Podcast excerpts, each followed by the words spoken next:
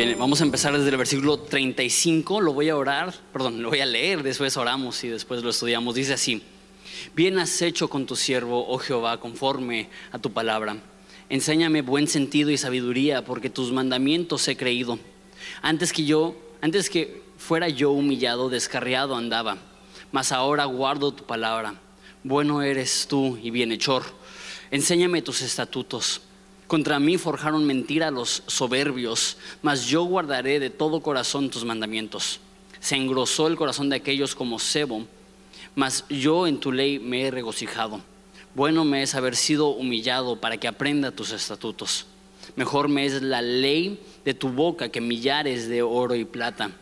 Tus manos me hicieron y me formaron. Hazme entender y aprenderé tus mandamientos. Los que te temen me verán y se alegrarán porque en tu palabra he esperado.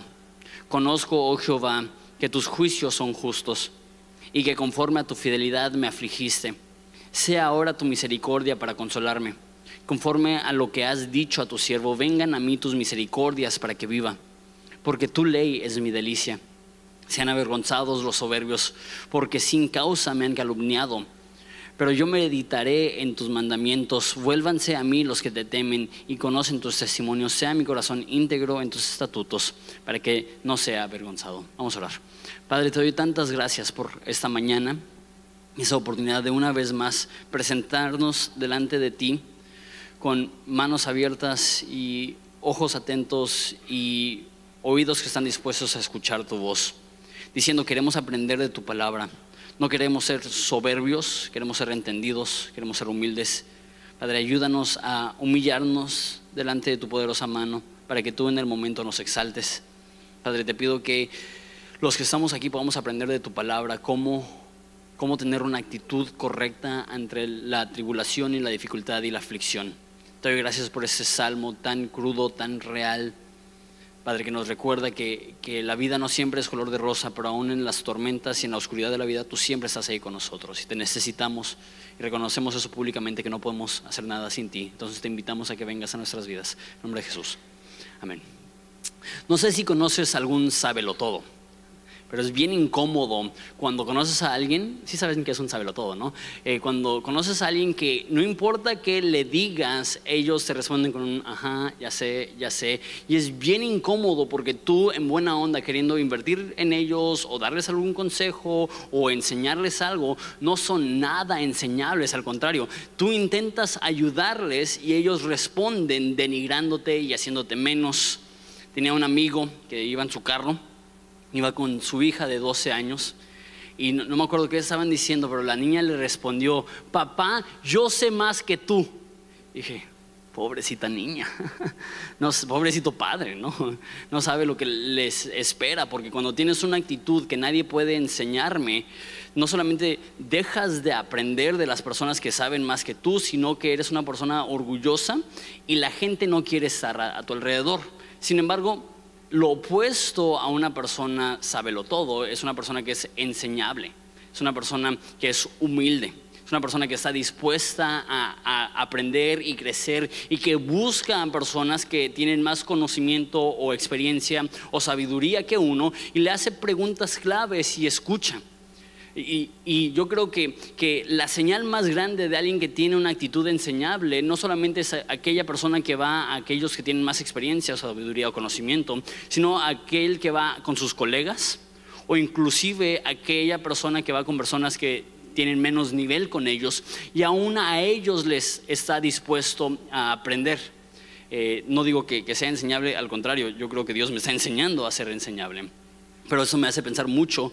Cuando recién empecé a predicar, yo creía que era muy bueno para predicar. Ahora que he escuchado mis primeras predicaciones, le doy gracias a Dios por todas las personas que no me aventaron tomates, que no me corrieron a patadas, porque la verdad es que mis primeros mensajes estaban bien gachos, súper, súper, súper malos. Y yo tenía como 20 años, 21 años. Y había un chavito de unos 11 o 12 años que después de cada prédica me daba tips de cómo mejorar mi predicación. y era tan molesto porque yo me creía el ya experto de predicación y veía a ese chamaco. Y la verdad, muchas veces lo mandaba por un tubo. Sin embargo, algunos de los consejos que me dijo, no es que los haya aplicado porque no creía que debía, pero a lo largo del tiempo me di cuenta, ¿sabes qué? Esos eran buenos consejos. Y a lo mejor Dios, como en ocasiones en la Biblia habló a través de un burro, a lo mejor Dios habló a través de un niño de 11 años que no tiene nada de experiencia en predicación, para darme palabras certeras que si las hubiera escuchado hubiera crecido. Eso es ser enseñable. Le doy gracias a Dios. Yo creo que una de las razones que Dios está bendiciendo esta iglesia es porque hay muchas personas que llegan aquí con una actitud enseñable. Eh, sería bien fácil para personas en Horizonte llegar y decir, ¿qué me puede enseñar este escuincle? ¿Qué me puede enseñar este mocoso? Yo soy, y de hecho en, Horizonte tenemos eh, maestros universitarios, tenemos empresarios exitosos, tenemos abuelos y papás de hijos mucho más grandes que los míos tenemos personas que tienen muchísimo más tiempo de cristiano que yo, personas inclusive que conocen la Biblia mejor que yo, y sería bien fácil llegar con la mente cerrada a decir, no, pues voy a ir porque me gusta Horizonte, pero no voy a ir a aprender. Sin embargo, eso no es lo que he visto, lo que he visto yo en Horizonte y algo que me bendice muchísimo es que hay un sinfín de personas que no tendrían por qué darme ni cinco minutos de su tiempo, que me dan 45 minutos de su tiempo y están dispuestos a aprender y crecer y madurar. No porque digan, no, pues Jonathan sabe todo, pero porque entienden, ¿sabes qué? Voy a estar dispuesto a aprender de alguien que a lo mejor es más joven que yo, o que es mi colega, o, que a lo mejor tiene menos experiencia que yo, porque creo que Dios puede hablar a través de un burro, como lo dice en la Biblia, puede hablar a través de un burro, puede hablar a través de su servidor. Pero ese concepto de, orgullo y ser un sabelotodo, este, es bien difícil. Nadie quiere estar con un sabelotodo. Nadie quiere ser amigo de un sabelotodo. Sin embargo, muchas veces podemos tener esa actitud de, arrogancia, esa actitud de, orgullo. Y la pregunta es, ¿cómo podemos aprender de los demás? Y la realidad es que todo eso depende, la palabra es enseñabilidad, que si es palabra la busqué, es en la rea. Eh, ¿Cómo podemos conseguir ser enseñables? Y la respuesta es aprender humildad aprender que sí hay cosas que las otras personas saben que nosotros no sabemos. Y vamos a ver en este pasaje cómo David fue humillado para poder aprender los estatutos de Dios. Mira conmigo por favor, eh, Salmo 119, versículo 65, dice, bien has hecho con tu siervo, Jehová, conforme a tu palabra. Entonces empieza con gratitud y reconociendo, tú has sido bueno conmigo, tú me has tratado bien. Pero la pregunta es, de qué manera Dios trató bien a David. Versículo 66, enséñame buen sentido y sabiduría, porque tus mandamientos he creído. Entonces, el buen trato que ha recibido David es que Dios le está enseñando dos cosas, buen sentido y sabiduría. Me gusta esa palabra buen sentido, eh, da a entender casi como si fuera sentido común como al estudiar la Biblia, Dios se da sentido común no solamente para aplicarlo en, ámbitos religiosos o teológicos o espirituales, sino que aprender acerca de la Biblia te hace una persona holística, completa, capaz de tomar decisiones sanas en cualquier área de, tu vida. Sin embargo, me gusta cuando ya vi el, el significado de esta palabra sentido, la palabra se usa y se traduce más como gusto. Tú me has hecho una persona de buen gusto. Ahora, eso no está hablando de alguien que le gusta la moda o el diseño interior o, algo así, que dices, no, eso es una persona de buen gusto. Más bien, a lo que se refiere este concepto de buen gusto es ser una persona placentera, ser una persona amable, ser una persona que las demás, que la gente que le rodea aprecia estar en su presencia, aprecia estar en su compañía. ¿Cómo podemos ser una persona amable, dulce, cariñosa, que es en ese sentido de buen gusto con las personas. ¿Cómo podemos ser una persona sabia? Habla de los mandamientos, pero después habla más específicamente en versículo 67 de cómo llegó él a ser una persona de buen sentido. Y dice, antes que yo fuera humillado, descarriado andaba, mas ahora guardo tu palabra. Lo que está diciendo aquí es que lo que Dios usó para despertar a David y hacerlo una persona de sabiduría y buen sentido es que fue humillado. Y, la verdad no me gusta ese concepto. No me gusta el concepto que muchas veces la única forma en la que podemos aprender es, es siendo humillados. Y la Biblia nos da dos opciones, la humildad o la humillación. Sin embargo, tristemente, la gran mayoría de nosotros no optamos conscientemente por la humillación, pero nos aferramos a nuestro orgullo y la única opción que le dejamos a Dios es la humillación. David fue humillado y eso le ayudó a encontrar camino a su vida. A.W. Tozer dijo esto, va a ser en pantallas. Dijo, dudo que Dios puede bendecir grandemente a alguien si no lo ha herido profundamente primero. Y te digo, no me gusta esto, pero lo veo, que muchas veces las personas más fuertes espiritualmente, muchas veces las personas más cariñosas, muchas veces las personas más amables, son aquellas personas que han sufrido profundamente. muchas personas dicen que el orgullo precede la caída, es, una adaptación de, de un proverbio, pero déjalo volteo y yo digo, el quebrantamiento precede la sabiduría. Muchas veces aquellas personas que son verdaderamente sabias son aquellas personas que han aprendido a lidiar con las circunstancias más oscuras de la vida. Y él estaba descarriado, perdido. Él era pastor de ovejas, él entendía el concepto de estar perdido a la deriva. Y dijo, Dios me humilló como un pastor que tiene que ir por su oveja y le da un golpe para decirle, ¿sabes qué? No puedes ir por esos caminos, es peligroso. Así se sintió él, me humilló y me regresó al redil. Una cita más, esta es de Spurgeon. Dice, seguido nuestras tribulaciones son como un seto espinoso que nos mantienen en buenos pastos y la prosperidad es el hoyo por el cual escapamos y nos perdemos. Lo explico, porque yo no sabía que era un seto. Este, un seto es como arbustos que, que hacen una barrera, como si fuera un cerco hecho de arbustos. Ahora imagínate un cerco como este, donde hay espinas. Una vez más, usando el ejemplo de, una, de una oveja, no va a escaparse de los buenos pastos si hay un seto que lo está protegiendo. Dice muchas veces las tribulaciones, las espinas de la vida, es ese seto, esa protección que nos permite estar cerca de Dios, estar en buenos pastos. Y lo que se me hace loquísimo es la siguiente parte que dice, que dice que muchas veces el hoyo por el cual nos escapamos y nos perdemos es la prosperidad. Que muchas veces es más fácil estar cerca de Dios, amando a Dios, íntimo con Dios, en la dificultad que en la prosperidad. Les reitero, no estoy diciendo que me gustan esos conceptos, pero es cierto que antes de que fuimos humillados íbamos descarriados y Dios utiliza la, humillación en muchas ocasiones, la aflicción y la dificultad para aprender y dice, ahora guardo tu palabra. ¿Cómo podemos despertar el espíritu enseñable? Obteniendo humildad. Ahora, la realidad es que Dios nos corrige. Y, la Biblia dice que, Dios es como un buen padre, que al que ama, corrige. Yo tengo un niño de tres años, estoy aprendiendo este principio, que si amo a mi hijo lo voy a corregir, no porque me gusta corregirlo, sino porque yo quiero que le vaya bien en la vida. Y cualquier niño em, no empieza haciendo las cosas bien, empieza haciendo las cosas naturales y tenemos que enseñarle cómo hacer las cosas bien. Juanito estaba en una fiesta ayer eh, era el, más jovencito, puros niños de 6, 7, 8 años. Estaba en una bola de como 10 niños, 8 niños, y todos estaban jugando y hablando. Y llega Juanito, se pone en medio y dice, ¡Silencio! Está viendo el chavo del 8, profesor Girafales. Mala influencia. Pero bueno, ¡Silencio! Y todos se callan y lo miran y nada más se voltea y se va. y digo, Juanito, es de pésima educación. que y obviamente no estoy diciendo que le di nalgadas o, algo así, pero lo que estoy diciendo es que si no hay corrección, no hay amor. Y si nosotros como un padre dejamos que nuestros hijos hagan lo que se les pegue la gana, eso no es amor, paciencia o tolerancia, eh, eh, eso es falta de responsabilidad y falta de amor.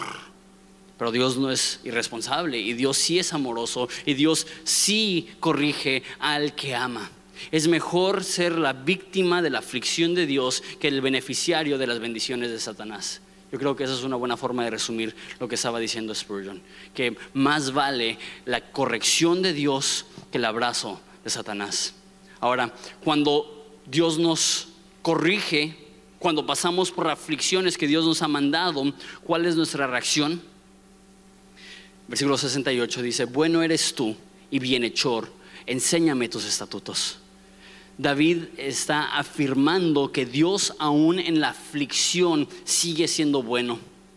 No es que David está como nosotros con el puño en el cielo diciendo, ¿acaso serás bueno?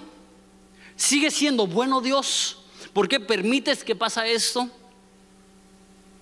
Él dice, no, bueno eres tú. Él entiende el beneficio del sufrimiento. Un comentarista recuerda en este pasaje que en Hebreos, hablando de Jesús, eso es un versículo que no entiendo para nada, pero dice, aunque Jesús era el Hijo de Dios, aprendió obediencia por medio del sufrimiento. No sé qué significa eso, pero Jesús, siendo el Hijo de Dios, aprendió obediencia por medio del sufrimiento. No sé qué significa eso, reitero. Pero si a Jesús le cayó bien el sufrimiento, David entiende que el sufrimiento no siempre viene por una mano malévola, a veces el sufrimiento viene como bendición.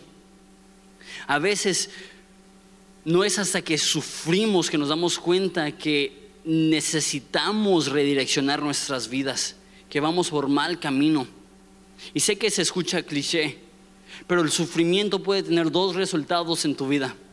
O te hace mejor o te hace amargo, solamente depende de cómo reaccionas ante eso. Te hace mejor si tú reconoces que el sufrimiento puede venir de parte de Dios y decirle, ok Dios, enséñame, no me gusta, ahorita ni siquiera lo aprecio, pero entiendo que tú eres todopoderoso y si tú has permitido eso es por una razón y eso te hace mejor. O puedes agarrar tu puño al cielo y decir, ¿por qué? Y eso no te hace mejor, te hace amargo. Versículo 69, contra mí forjaron mentira los soberbios, mas yo guardaré de todo corazón tus mandamientos. Se engrosó el corazón de ellos como sebo, como grasa. Se engrosó, también habla de grasa. Mas yo en tu ley me he regocijado. Deja explico esto de volada. Dices, ¿qué significa? Y no lo entendemos para nada en nuestro contexto. Se engrosó el corazón de mis enemigos como el sebo. En nuestra cultura, los que salen en las portadas de las revistas, las celebridades, las personas que queremos imitar, son personas, la gran mayoría del tiempo, esbeltas, fuertes eh, y así. En ese entonces no. En ese entonces las personas de poder y autoridad, todos eran gordos porque era una forma de que ellos comunicaban, yo tengo dinero en exceso, tanto dinero que me puedo dar el lujo de comer de más y las personas que eran esbeltas eran vistos como gente de, clase baja. Entonces todos los, reyes y la gente poderosa hubiera tenido sobrepeso. Y lo que está diciendo aquí es que hasta el corazón lo tienen grasoso de la cantidad de, de placeres que se dan, de la cantidad de dinero que tienen, de la cantidad de comida que consumen. Entonces lo que está diciendo es, a sus enemigos les, les está yendo súper bien.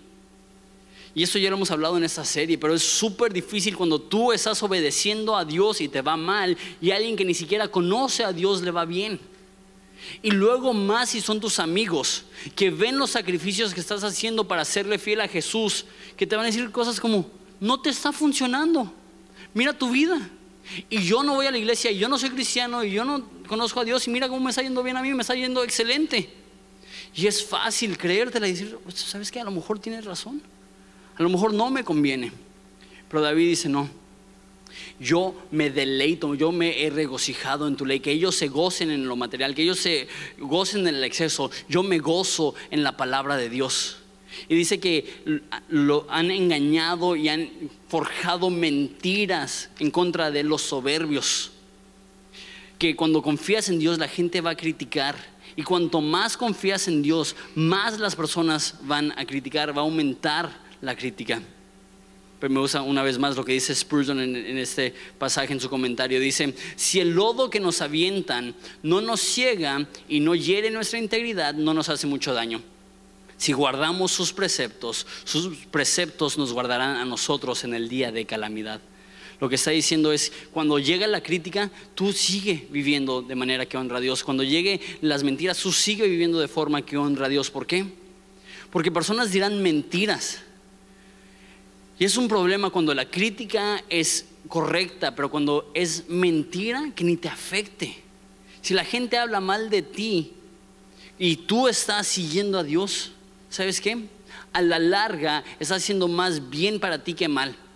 Porque cuando las personas escuchen las mentiras y se crean algo negativo de ti y cuando te conozcan o cuando escuchen realmente que eres una persona correcta, amable, piadosa, temerosa de Dios, dicen, órale, esa persona es una persona llena de envidia y celos y mentiroso, porque esa persona nada que ver con cómo me lo pintaron.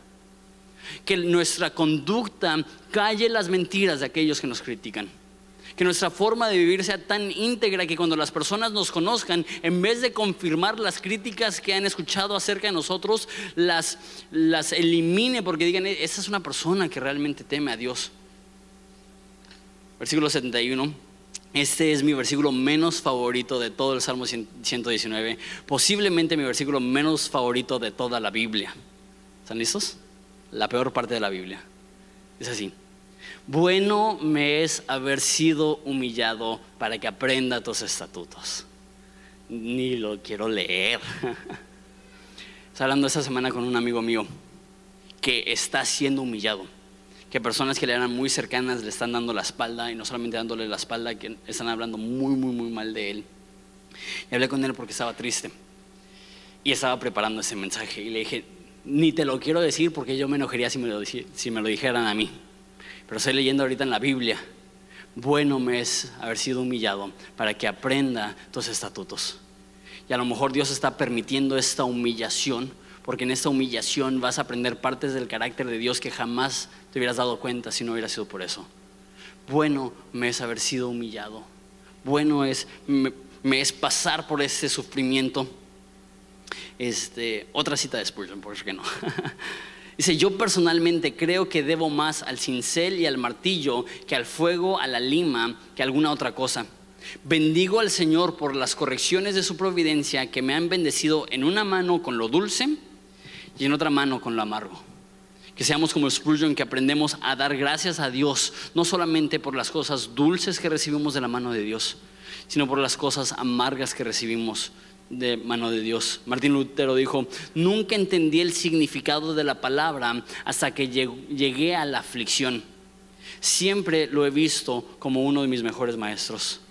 El sufrimiento puede ser un maestro cuando lo ponemos en mano de Dios y decimos, bueno me es haber sido humillado.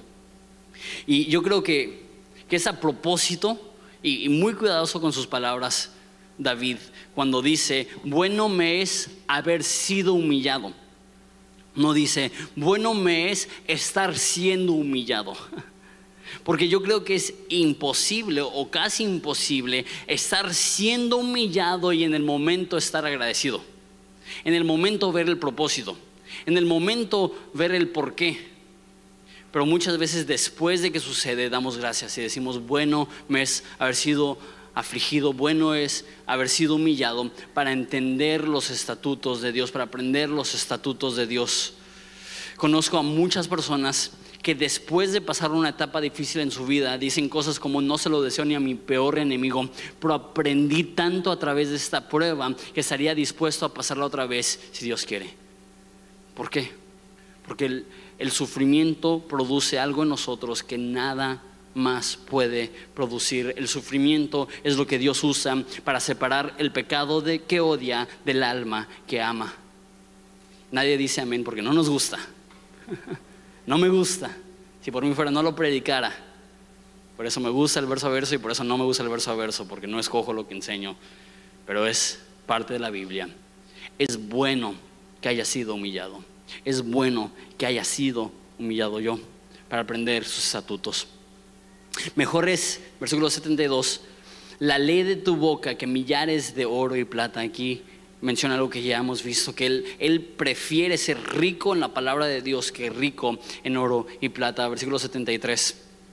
Tus manos me hicieron y me formaron, hazme entender y aprenderé tus mandamientos. Los próximos cuantos versículos parecen no estar relacionados, pero yo creo que sí están relacionados porque el versículo 75 habla una vez más de la aflicción, de la humillación.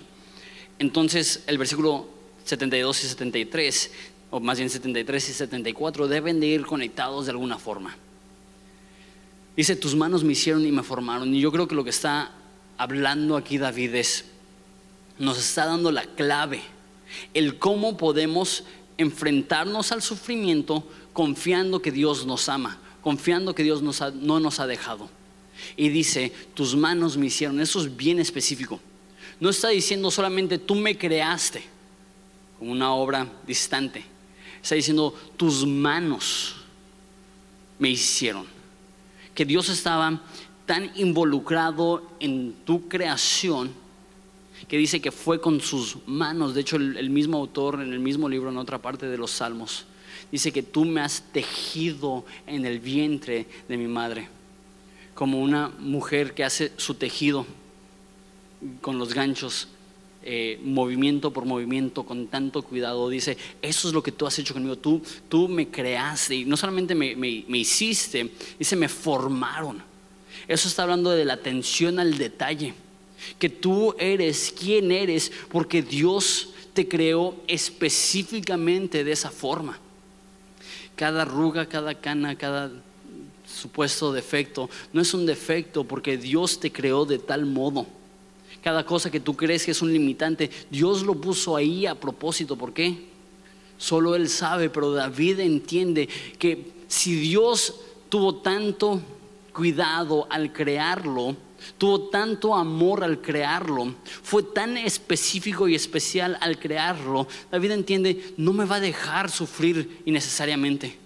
Si, si Él me creó de tal modo que, que dice que sus manos me formaron, él se va a asegurar que jamás atraviese una dificultad que no va a ser para mi bien. Necesitas creer esto. Necesitamos creer esto. La Biblia dice en el, en el mismo capítulo que dice que todas las cosas obran para bien. Unos cuantos versículos después dice, porque el que no escatimó ni la propia vida de su Hijo, ¿cómo no nos dará con Él todas las cosas? Que si Él nos ama tanto que dio a su propio Hijo, Tienes que estar convencido que Dios está al pendiente de cada movimiento, conoce cada cabello en tu cabeza, conoce cada pensamiento en tu mente y Él te ama tanto.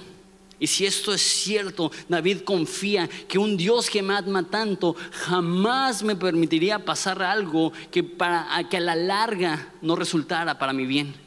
Que a la larga no fuera para bendición, para volver a citar a W. Tozer que aquellos que son heridos profundamente resultan ser los que son bendecidos grandemente. Versículo 74, los que te temen me verán y se alegrarán porque en tu palabra he esperado. Ese es otro versículo que no me gusta, entendiendo en el contexto lo que está diciendo, estoy sufriendo, estoy padeciendo, estoy siendo humillado. Y los que aman a Dios me ven y se alegran. Y se escucha un poco torcido eso, ¿no? ¿Cómo que se van a alegrar las demás personas cuando me ven sufrir? Pero necesitas saber que cuando tú atraviesas el sufrimiento, estás siendo de inspiración para otras personas. Y a veces esa es la motivación que menos se nos ocurre porque es la que menos queremos. Decimos, no, yo, yo estoy dispuesto a sufrir siempre y cuando haya un, beneficio personal. ¿Sabes que, es un beneficio poder inspirar a las personas que te rodean? Estaba pensando en eso. Inspira muchísimo ver una persona sobresalir, ver una persona ser exitosa ver una persona que, es exitoso en su empleo, exitoso en su deporte, exitoso en su área de, de experiencia, lo que sea. Pero ¿sabes qué es aún más inspirador? Alguien que ha sufrido, padecido y se ha mantenido, que, que ha sabido superar los obstáculos. Estaba pensando en las Olimpiadas Especiales. Y, hay otro tipo de inspiración que no hay en los Juegos Olímpicos normales. Ver a personas sin brazos o piernas que han podido sobresalir y competir a un alto nivel. No sé si has visto videos en YouTube inspiracionales o en Facebook de personas sin un brazo o personas de la tercera edad que aún hacen ejercicio y aún compiten y tú dices, si él superó sus obstáculos, ¿qué me impide a mí de tomar pasos de fe y superar mis obstáculos? Y sabes, cuando tú sufres y no niegas a Dios y no maldices a Dios y al contrario dices, bueno me es haber sido afligido porque conocí tus estatutos, vas a poder inspirar a las cientos de personas que te rodean, las cientos de personas que te están viendo. Y van a decir, si, si yo me enfrento a algo similar, no solamente voy a tener mi propia fe, sino que voy a tomar prestada la fe de ellos, porque si ellos pudieron, yo creo que yo también puedo. El sufrimiento no solamente produce algo en ti, el sufrimiento también le da alegría e inspiración a las personas que te rodean. Cuando sufres, no cierres los ojos, abre los ojos porque cientos de personas están viendo y tú puedes ayudarles a que ellos atraviesen su prueba confiando en Jesús cuando tú atraviesas tu prueba confiando en Jesús. Verso 75. Conozco, Jehová, que tus juicios son justos y conforme a tu fidelidad me afligiste. Aquí no está diciendo que has sido fiel a pesar de la aflicción. Más bien dice, conforme a tu fidelidad me afligiste. Que la aflicción es algo que vino por parte de Dios. Ahora, no es que Dios quiere afligirte. No es que Dios eh, de alguna forma obtiene algún placer sádico al, lastimar a su creación como un niño que aplasta un hormiguero. Así no es Dios. Sin embargo, necesitas saber que Dios es todopoderoso y si estás padeciendo, Él pudo haberlo prevenido. Él pudo haber detenido cualquier cosa que te sucedió y si no lo dejó, si no lo, si no, si no lo previno, entonces ¿por qué lo haría? Yo creo eso. Es difícil verlo en medio del sufrimiento, pero te pido de todo corazón que lo creas. Cuando ves el panorama completo como Dios lo ve, Él mide todo. Y Él mide la recompensa con el sacrificio. Él mide el beneficio con el dolor. Y jamás dejará que atravieses algo donde la recompensa no supera el sacrificio jamás se dejará que atravieses algo donde el beneficio no sea más que el dolor. Por eso dice A.W. Tozer que aquellos que son heridos por Dios resultan ser los más bendecidos por Dios. 76 sea ahora tu misericordia para consolarme conforme a lo que has dicho a tu siervo. Vengan a mí tus misericordias para que viva. Entonces, eh, aquí el autor está viniendo a Dios diciendo, ten misericordia de mí, consuélame. No solamente ha sido la mano que me has afligido, también puede ser la mano que puede consolarme. Y estaba pensando en eso, en, en Ageo, dice, regresemos al Señor porque aunque Él ha herido, Él sanará. Y aunque Él ha roto, Él va a amendar. Y Dios hiere, Dios lastima pero no como un carnicero buscando sacarle provecho a su mercancía, sino como un cirujano que está buscando salvarle la vida a alguien. No sé si has tenido cirugías, yo he tenido dos. Las dos fueron, bueno, fueron muy normales, fueron muy promedio, fueron horribles. Eh, me sacaron el apéndice. Les, enseño la nada, ¿cierto? Este, me, me dijo el doctor que yo por muy machito a mis 15 años de no querer ir al doctor rezaba unas horas de que se reventara y poner en peligro mi vida no me sentía tan, tan, tan mal cuando llegué al doctor. Me sentía mal, pero ya tenía tres días peleándolo, creyéndome fuerte, no necesito ir al doctor.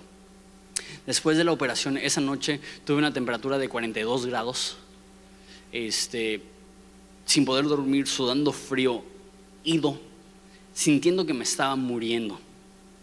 Y en ese momento pude haber dicho, ¿qué onda con el cirujano? Qué mala persona es, mira lo que me hizo este cirujano o el cirujano me pudo haber dejado y hubiera muerto. Cuando Dios hiere, no hiere como un carnicero sacándole provecho a su mercancía, hiere como un cirujano extrayendo de nuestras vidas las cosas que a la larga nos van a destruir, las cosas a la larga que nos están causando daño. Y un cirujano no solamente te abre, un cirujano te cierra. Y eso es lo que está pidiendo David a Dios. Dice, por favor, ten misericordia de mí no solamente remuevas esta maldad, sino que sana mi corazón, cierra mis heridas, corrige mis huesos rotos. Como un doctor que cuando tus huesos han soldado incorrectamente y tiene que volverte a romper tu brazo o tu pierna para que sane y sea más fuerte que nunca. Así Dios a veces tiene que romper lo que nos está matando, que amamos, pero nos está matando para corregirlo. Y eso no es bueno. Bueno, no es placentero, es bueno. Es bueno, porque bueno nos es ser afligidos y eso significa que lo vamos a conocer y le pedimos consuelo. Terminamos con esto. Versículo 78, sean avergonzados los soberbios porque sin causa me han calumniado, pero yo meditaré en tus mandamientos. Vuélvanse a mí los que te temen y conocen tus testimonios. Sea mi corazón íntegro en tus estatutos para que ya no sea, para que no sea yo avergonzado. Termina con un contraste. Versículo 78 dice, sean avergonzados los soberbios. Versículo 80 dice, mi corazón íntegro no sea avergonzado. Que a lo mejor a los Soberbios les va bien ahorita, pero a la larga van a ser avergonzados. Si a lo mejor a ti te está yendo mal ahorita, pero a la larga no vas a ser avergonzado. Que, que el sufrimiento presente necesitas saber que si eres un hijo de Dios, ningún sufrimiento es eterno. Y si no eres un hijo de Dios, ningún placer es eterno. Si eres un hijo de Dios, ningún dolor es eterno. Si no eres un hijo de Dios, ninguna felicidad es eterna. Y es lo que dice David, estoy bien con ser afligido porque sé que por mi corazón íntegro y amarte y seguirte y obedecerte y creer en ti no seré avergonzado. Y en medio de este contraste dice, vuélvanse a mí los que te temen en el contexto, si vemos el sufrimiento de David, yo creo que esa es una petición de ayuda. Está diciendo, vengan a mí, ayúdenme, no me dejen solo. Llamo esto, que David en su dolor no se aleja, no se ausenta, no se separa, no se enfrenta a la aflicción de la vida solo. Dice, vengan a mí cristianos, vengan a mí los que temen a Dios. Y sabes, es malo sufrir, pero es malo sufrir y que tu orgullo no te permita pedir ayuda. Regresando al concepto de un espíritu enseñable. Un espíritu enseñable está dispuesto a pedir ayuda. No es como la persona que se pierde en el carro y que su esposa le dice, pide direcciones, pide ayuda. No, yo puedo solo, yo puedo solo, puedo solo. Y a Rosarito, llegas a La Paz ya por fin pides direcciones y te dices, ¿sabes qué, amigo? Llevas 18 horas manejando en el camino equivocado. Y así somos muchas veces espiritualmente. No, yo puedo solo, yo puedo solo, yo puedo solo, no necesito ayuda, no necesito ayuda. No necesito quien me enseñe, no necesito quien me apoye, no, necesito un mentor, no necesito alguien que, que, me ayude a, a saber cómo hacer las cosas y sufrimos solos. Y muchas veces el mayor beneficio de ser humillado no solamente es el beneficio personal, sino el beneficio colectivo, que podemos echar mano de las personas que nos rodean. La Biblia habla de esto en el Nuevo Testamento, como llorar con los que lloran. Dice que todos somos como un cuerpo, que cuando un miembro duele, todos duelen. En tu sufrimiento no te aísles, no sé si así se dice, no te separes, no te retraigas. Puedes decir, ayuda, ayúdame, ayúdame, no puedo solo, no puedo solo, no puedo solo. Y sabes que no te debe de dar vergüenza pedir ayuda, porque sabes que así como tú estás pidiendo ayuda, aquellos que te están ayudando ahorita, algún día te pedirán ayuda. Y ayudarás a que ellos te tengan confianza a ti, porque tú les tuviste confianza a ellos. Ya sé que es la tercera vez que digo que con eso termino, pero con eso termino. Seamos aquellas personas que tenemos los ojos abiertos buscando a aquellos que necesitan ayuda. A lo mejor habrán personas que no se sienten cómodos para decir ayúdame. Sabes, la época navideña es increíble, a mí me encanta. Me encantan las luces, me encantan los regalos, me encanta la comida, me encanta todo. Pero sabes que para algunas personas es el tiempo más triste de su año. En Estados Unidos, no sé si en México también asumo que sí, se dispara el índice de suicidio durante las fechas decembrinas. ¿Por qué? Porque el mismo gozo que tú sientes por tener familia y amigos y comida, ese es el vacío que sienten personas que no tienen amigos, familia, comida. Y muchas personas prefieren terminar su vida que enfrentarse a los días festivos solos.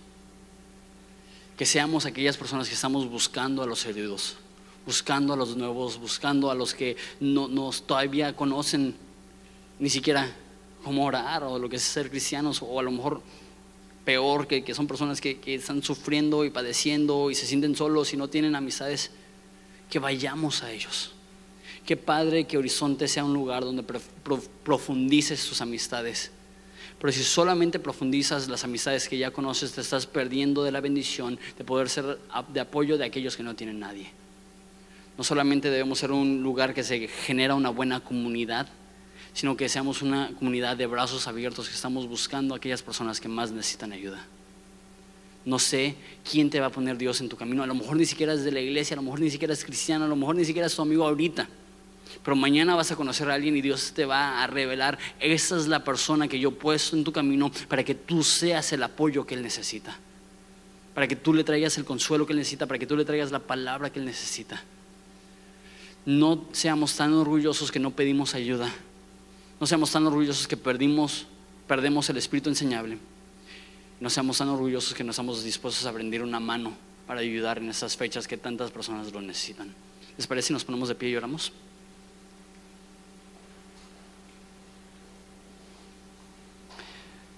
Padre, te, doy tantas gracias por esta iglesia. Y Padre, estas, estos pasajes de salmos no, no son los más placenteros, porque nos gusta pensar que tú eres un agente exclusivamente de dulzura. Pero muchas veces las medicinas amargas son las que hacen más bien al cuerpo y muchas veces las palabras duras son las que hacen más bien al alma. Padre, te pido por todo corazón herido, por toda persona que espiritualmente está cojeando, por toda persona que llora en la noche antes de dormir, porque siente un vacío y una soledad y quieren conocerte y quieren conocer la Biblia, pero necesitan ayuda. Revélales tu amor por ellos. Padre, humíllanos de ser necesario para que podamos decir, en tu fidelidad nos has afligido. Padre, ábrenos, sánanos, séllanos, sea lo que sea el costo. Y Padre, te pido que podamos abrazar la realidad, que tú nos amas tanto que jamás estarías dispuesto a dejar que algo suceda si no va a resultar para algo mejor no lo vemos ahorita, no entendemos, no sabemos qué es, pero confiamos en ti porque tu mano nos creó y formaste cada detalle de nuestra vida. Confiamos en ti. En nombre de Jesús.